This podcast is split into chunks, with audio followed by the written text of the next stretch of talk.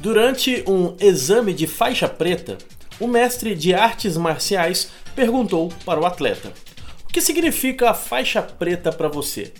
O rapaz estufou o peito, abriu um sorriso e respondeu: Significa o ponto mais alto, significa a glória, significa que eu consegui.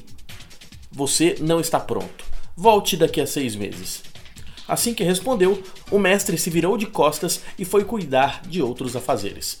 Seis meses depois, o jovem voltou até o mestre de artes marciais. O que significa faixa preta para você? Significa que enfrentei muitos obstáculos, significa que não foi fácil chegar até aqui, significa que este caminho não é para quem desiste. Você não está pronto. Volte daqui a seis meses. Mais uma vez, o mestre deu as costas sem dar muitas explicações. O tempo passou e o jovem atleta teve novamente seu encontro com o mestre. O que significa a faixa preta para você?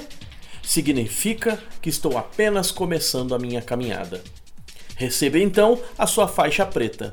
Agora sim entendeu o real significado.